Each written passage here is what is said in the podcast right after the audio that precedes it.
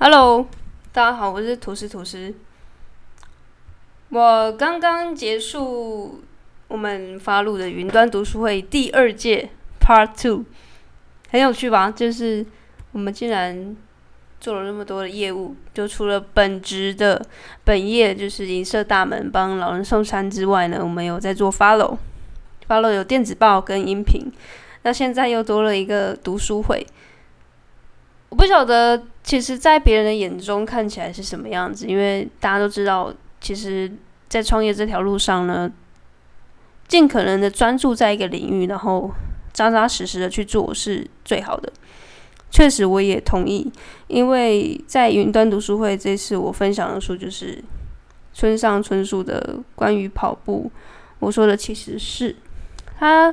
跑步的过程中，其实我现在也在尝试着练习跑步这新的习惯，然后让我学习到的就是，的确是专注的这件事情。所以有时候会有点矛盾的是，我在看我们现在创业的过程中，我们没有很专注的在银色大门这个品牌之外，我们还有做了那么多业务，到底是不是好的？让我不禁就是在反思这件事情啊。就是，嗯，我们到底是不是在不务正业？不过呢，我觉得不尽然，但是他可能在别人眼中也真的是如此。但我觉得跑步这件事情，他教我的就是有一个很大的另外一个命题，呃，另外一个建议就是，我觉得不要在意别人的眼光。因为呃，你在意不完，你可能今天要听这个人的建议，然后这个明天你可能要听另外一个人的建议，那你怎么会知道说你到底有多少的建议在等着你？所以最重要就是跟你的伙伴沟通，然后去找出你们彼此的甜蜜点。就像我们在平衡银色大门跟法罗的过程中，其实也是嗯，蛮我自己是觉得蛮辛苦的，因为银色大门其实。在 run 的过程中，如果只有三个人，其实就已经很吃力了。那同时，我们还要兼顾像发了，我每一周要发电子报，跟每个周五的音频。其实你要说，呃，真的很轻松吗？真的很辛苦的。我们是在创两份业，而且这两份其实都是从零开始的，几乎是这样子的。所以别人看起来可能会觉得我们在玩，或者是觉得我们到底在冲他笑，我都觉得。我都觉得，其实如果别人要这样看我，我也觉得还蛮情有可原的。我不像咖啡边啊，因为他很专注，知道自己的事业，然后他知道要往哪个方向去。但同时，我有这样的能力之外呢，我也可以比较是站在一般普罗大众的角度去看我们，因为我之前也担任过这种普罗大大众的角色。还没有被开发之前，我觉得我也是很主流的。我觉得一个人呃工作就是这么一回事，然后生活就是这么一回事，他没有办法被挑战，他没有办法有任何的改变的可能，就是很哈扣的那种上班族吧。但后来接触到呃《富爸爸穷爸爸》这本书啊，或者等等财管相关的书籍之后呢，我觉得这个观念被反转，然后。我觉得是真的很有很多排列组合，可能在这个时代等着我们去发掘任何一种可以带给你赚钱的方式。它并不是局限在上班下班，然后当个上班族或者是公务人员。那其实我没有说这个工作不好，只是它是相对稳定。然后这就是大部分人的标准答案。对于工作跟生活这个命题，其实就是。嗯，稳定这件事情就是真的是大家的一致的答案嘛。所以创业其实大概就是百分之几的人才会疯疯疯掉，像疯子一样，就是跳出来创自己的事业。所以我要说的是，今天要讨论的啊，就是到底刻意练习这件事情是不是真的，还是其实它就是 bullshit？因为像这次云端读书会。咖啡边他分享的就是对关于睡睡眠睡眠革命的这本书。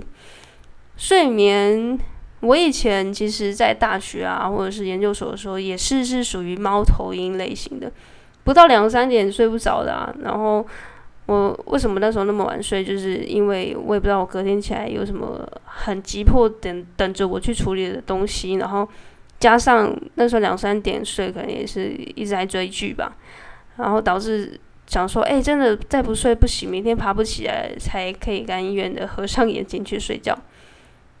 所以，咖啡边跟我说他是天生的猫头鹰的时候呢，我觉得蛮压抑的。因为后来其实因为工作一段时间，我真的摸索到我自己想要的是什么的时候呢，我就变成了所谓的云雀。云雀就是有点像是白天的那个活动的动物嘛，因为那个猫头鹰就是夜行性动物。那云雀就是相反，它白天就是生这个生产力是最丰盛的。所以，呃，我我就是开始创业的时候，我就转成云雀，因为我知道我有一个很明确的目标等着我早上起来去处理。然后我觉得这样的状态是最符合我的。那咖啡边他就是说他骨子里是这个猫头鹰，但是他有尝试过想要变成云雀，因为的确现在大环境。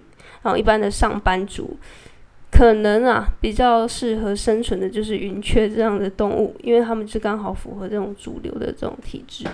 那身为猫头鹰的人就很可怜啦，因为他们也不是愿意身为猫头鹰，而是他们与生俱来就是猫头鹰嘛。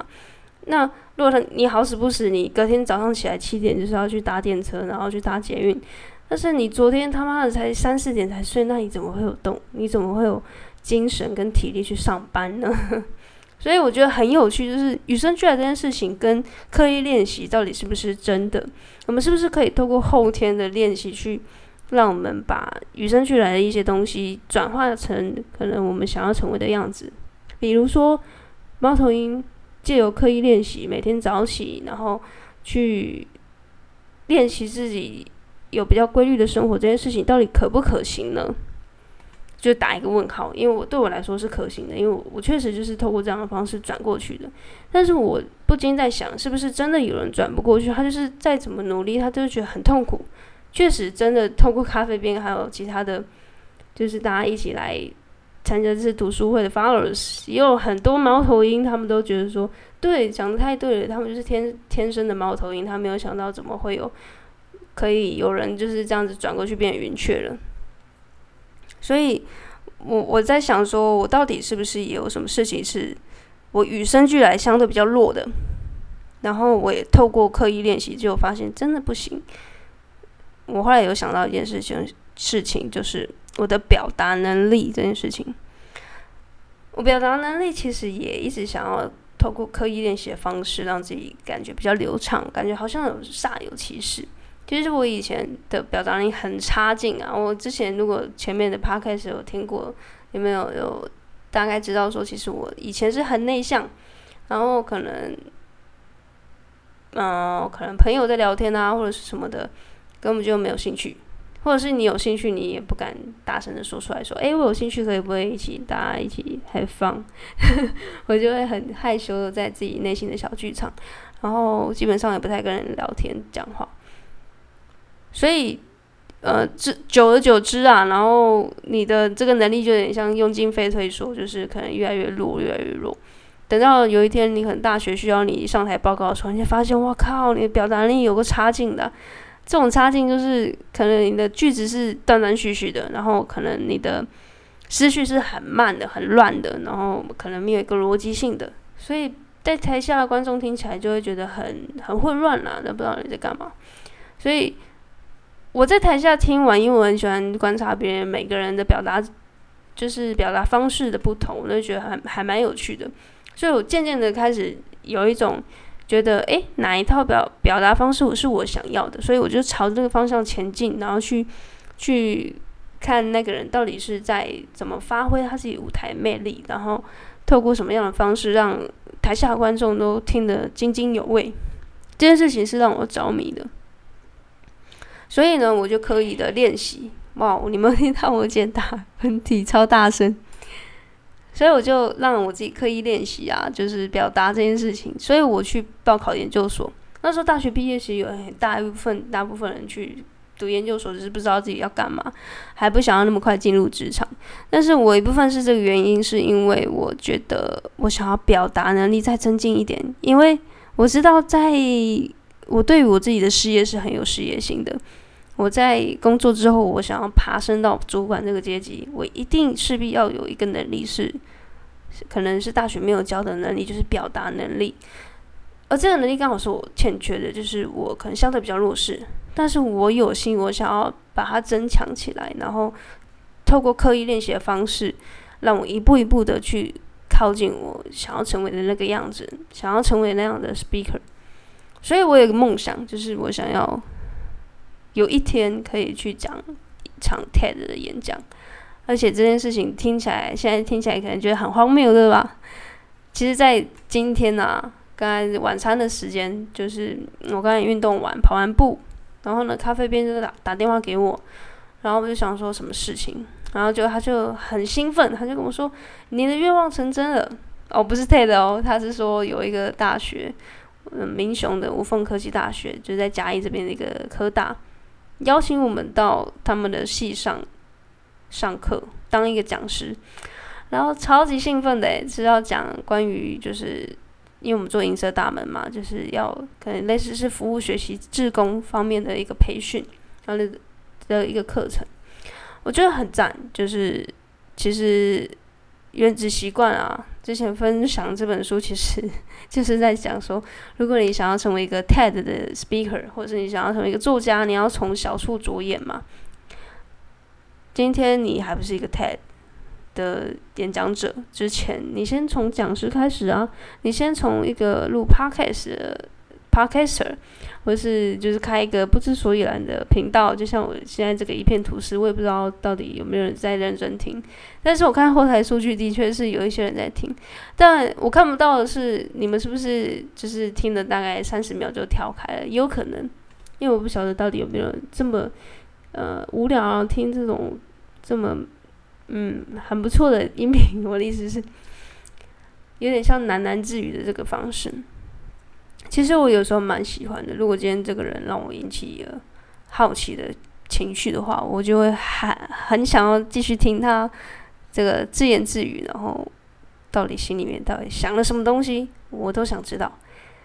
前提是就是我对这个人有兴趣。所以如果你现在就是这样的人的话，不妨你可以 OK 让我知道一下。你偷偷的在注意我，那我可能也会注意回去。好，那刚才讲哪？好，就是跑步。OK，哦，你看，我就是这么容易没办法被打断。我一被打断，我就不知道自己 要讲什么。好，就是 TED 的演讲，我以后一定要某一天，就是要站在那个台上。我有这样的愿景，我有这样的 vision，我是看得到的。以前我真的，真是他妈的，我真的觉得很好笑哦。如果以前大概我二十几岁，我我听到我现在的音频，我知道我未来有这样的打算，我一定大声笑出三个哈哈哈，仰天长笑，想说这个人是疯了。然后我现在你知道吗？我现在录音的这个墙上，就我房间的墙上，我贴了一个便利贴，我。我就是那种很疯狂的，在计划每一个月份，在在要有一个目标，有长期的目标，有短期的目标。我短期的目标就是就是罗列出来要干嘛嘛。我个长期的目标就是两年后呢，要月入十万，要出书，然后我想要去一趟欧洲。三十五岁呢，我要月入五十万，而且出第二本书，还有我刚才说的 TED。好，你现在听到这边会不会觉得我疯了？可能有。但是这件事情就很像吸引力法则，你到底相不相信你做得到？如果你相信你，你同时相信你一定还是要 真的身体力行，不然你真的就是空口说白话，你开空头支票。但是如果你真的相信，并且你努力的去执行，我相信这个事情是真的有可能发生的。所以回到我今天想要挑大呃挑战的这个主题，就是。与生俱来跟强迫练习，这个最强的矛跟最强的盾，到底谁会赢？我还是相信啊，透过刻意的练习是可以进步的。但是这个进步的幅度可能因人而异，就有些人他可以进步的超快，可能一下子他透过这样的练习之后，他就是，哦，好像开启了某一个开的开关，他就是一下子就转过去了。然后有些人他可能就是这样没有办法，他妈的，就是与生俱来这件事情就是直接套在他头上，就是再怎么逃开这个枷锁，永远就是在的。我就会觉得。好啊，那可能现实生活中真的有这样的人吧。但是我打从心里，我的骨子里，我的血液里，我是藏着觉得刻意练习就是真的可以让你有所进步。只是这个幅度可能没有那么快，因人而异。就再拿这个跑步的例子来说好了，我以前啊超级讨厌的一个运动就是他妈的跑步。我以前最痛恨的就是真的是跑步。我之前。球类运动都还可以，比如说篮球啊、羽球啊、桌球啊、网球啊，都会一点。我不会说我自己多强，但是多少会站得上台面的，就是可能偶尔来来一手是 OK 的。但是跑步这件事情，我真是超级痛恨。我觉得怎么会有这么无聊的的运动？就是你就这样跑，诶，完全没有任何的 feedback。我有一个朋友，他真的超喜欢跑步，他真的也是每天。那时候我真的也是搞不懂，大概两年前吧。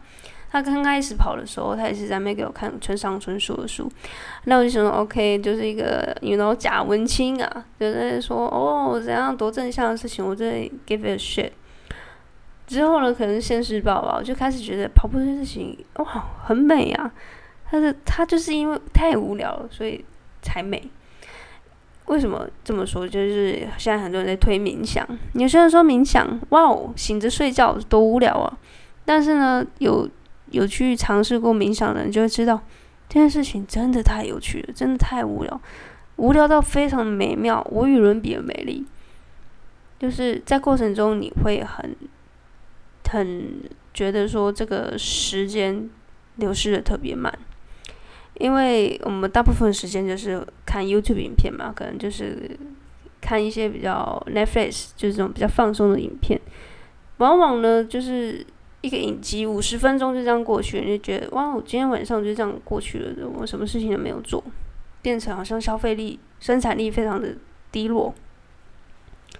但是如果今天你去从事一个非常无聊的东西，比如说跑步，比如说游泳，比如说冥想，你会开始去细数每一个经过你这个时间的变化，你开始去。注意到这个空气中的流动，你开始知道这个粒子跟粒子中间它有什么样子的打那个碰撞，所以我觉得冥想跟跑步就是有一点呃异曲同工之妙。然后我今天在分享，就是我在村上春树这本书里面，我学到了什么事情吗？然后跑步这件事情对于我在创业。上面确实有很大的帮助。怎么说呢？第一个让我觉得说我可以更专注在我自己的身身上，跟我的心灵上面。如果你有听我之前的 podcast，就知道我现在已经不玩 IG 了，也很少玩社群媒体。我还是会看 YouTube，还是会有一点点消遣娱乐，但是比起以前真的少了很多。因为我把那个大部分的时间我都拿去挪用用在。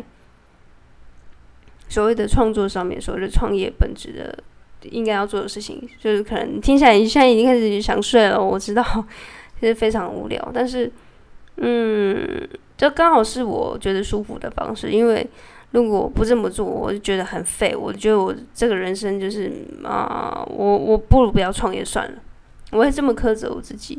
所以跑步这件事情，它给我的带给我的感觉是更专注，然后更让我自己觉得说。很痛苦，但是再怎么痛苦，我好像都可以去扛错，我都可以去支配我自己想做的事情。比如说跑步这件事情，你说我一直在跟你跟自己心里对话，到底今天到底可不可以跑赢昨天我的我，而不是在想说我要怎么超越其他轨道的跑者。很多时间都是在想着心里的自我成长，要怎么超越过去的自己。其实现在听起来一个人很鸡汤，你就觉得哇，我又是一个跑步的人在讲废话。但是，呃，这有点像直销吧？有些人他可能一开始也觉得很讨厌直销，但是后来接触的时候就觉得这个东西太美了，怎么会有这么棒的商业模式？商业模式这么棒的商品都还没有人知道，大概是这种感觉吧。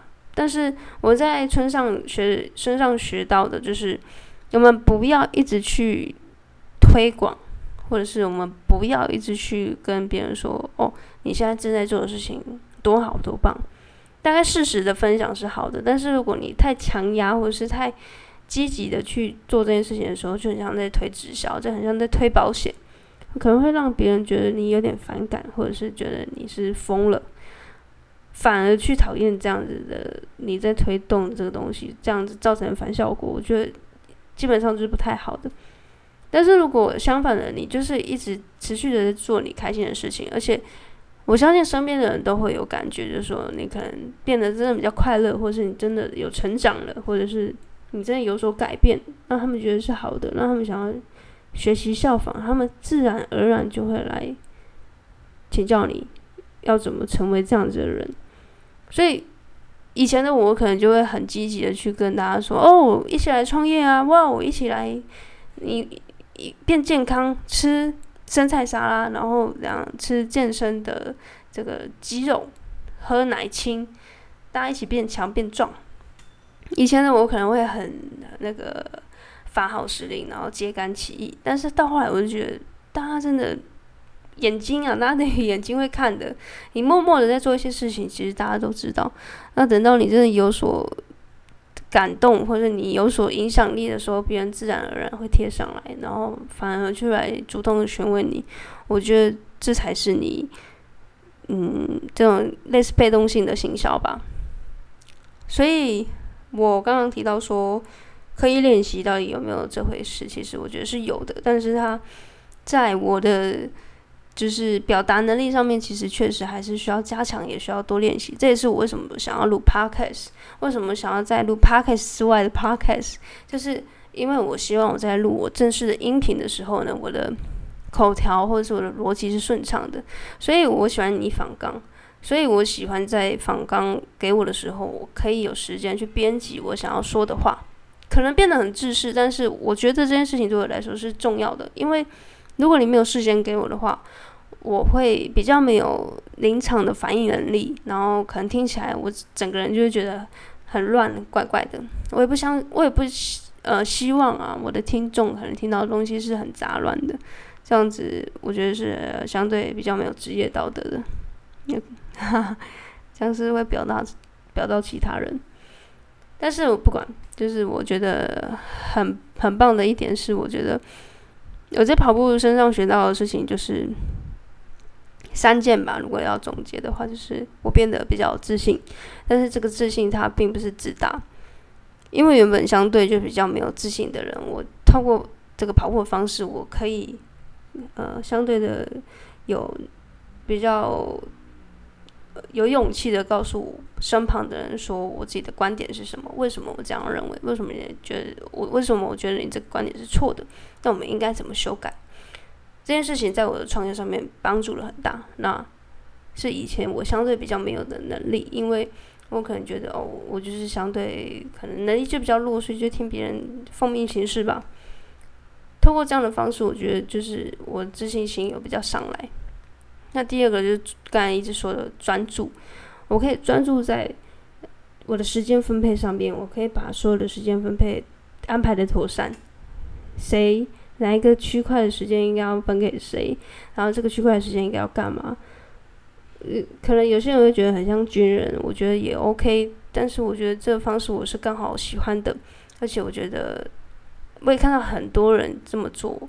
就会让自己觉得，还是大家还是需要有同伴的感觉，就觉得好像有被，嗯，有有朋友有同伴的那种感觉，会让我更更加的坚信自己这样是是对我的身体是好的。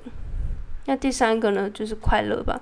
我以前可能更忧郁，我不知道哪里哪里来的那种忧郁的协议，但是我就觉得这世界好像，呃。不知道要要要来干嘛？我不知道为什么我要在这个世界上活着。我没有到想要自杀，我只是觉得这世界有点不知道我我能给这个世界什么价值这样子。但是透过跑步啊、流汗啊，你会开始发现到有些事情是你可以掌握的。比如说跑步，你可以你要跑几圈，你是不是可以坚持比你昨天的你更好，多跑一圈，多跑两步？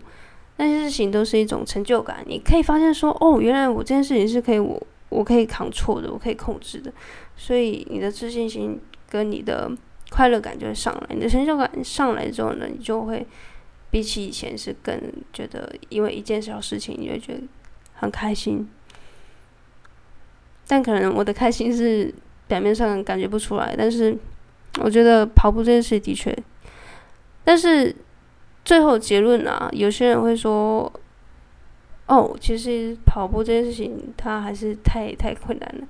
我觉得也没关系。其实我分享这本书，其实我并不是去鼓励大家说哦去运动什么的，但是的话是最好。但是如果不是的话，我会建议你说，你可以先从你有兴趣的事情。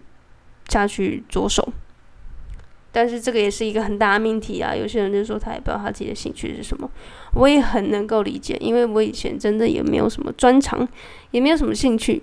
但是直到我一直一直不断的尝试，然后发现说，诶，可能我有兴趣的东西它并不是那么明确。就有些人，我打个比方，像美编，他的兴趣跟专长就是很明确，他就是画画，他就是艺术创作，他就是处理所有。跟视觉有相关的产出嘛？但是对我来说，我没有一个很特别的外显的专长。我不会音乐，我不会画画，我可能表达能力还好，我也不会制作影片，我也不会呃写文案或者是什么的之类的。但我就觉得我好像什么都会一点。然后你说影片什么的，我我不会剪辑嘛，我也会一点点，但是就是完全很阳春的那种。所以我后来发现，好像也有一个职位是这样子的可能啊，他可能是经理人啊，他可能是人资啊，他可能是经纪人等等的，他也不一定要完全是专攻在那个影片，他特别会剪辑，他只要去周旋在每一个专业人士里面去去 push 他们，或者是去呃加速他们产出的能力。然后我觉得这件事情对我来讲有点像教练吧，那种感觉，就是你说教练会打篮球吗？不会啊。但是他却是把一个团队带的更好的一个动力，而且是最不可或缺的一个角色。所以我大概后来有找出我自己的定位的时候，就蛮开心的。因为我以前就是相对没有自信，是因为我觉得我没有特别的一个专长，或是没有特别的一个外显的东西可以跟大家炫耀说：“哎，你看，这就是我画的画哦。”哎，你看，要不要听我做的音乐？或是你要不要看我，嗯，不知道就是写的文案吗？或者是我我做的影片？但是如果你今天也是一个跟我类似的的人的性质的人，你可能定位并不是那么明确，我觉得不要慌，因为这个世界其实有很多你意想不到可能正在发生。现在有很多职业营运呢，是因为疫情的关系被搬到网络了，各种可能都都是可能，所以。不要放弃去寻找这件事情，是我可以在最后这一集给你最棒的一个回馈吧。如果你刚刚已经睡着，但是你又没有离开的话，你很幸运，就是最后带走这个这段话，就是不要放弃去找寻你心中的热忱。如果你今天还不知道你的热忱在哪里，那这个就是你的热忱。所以先从这个方式前进。那祝福你们在今天美妙的夜晚。有我图书图书编 图书编是谁？图书图书，让我们互道一声晚安。那么下集见，拜拜。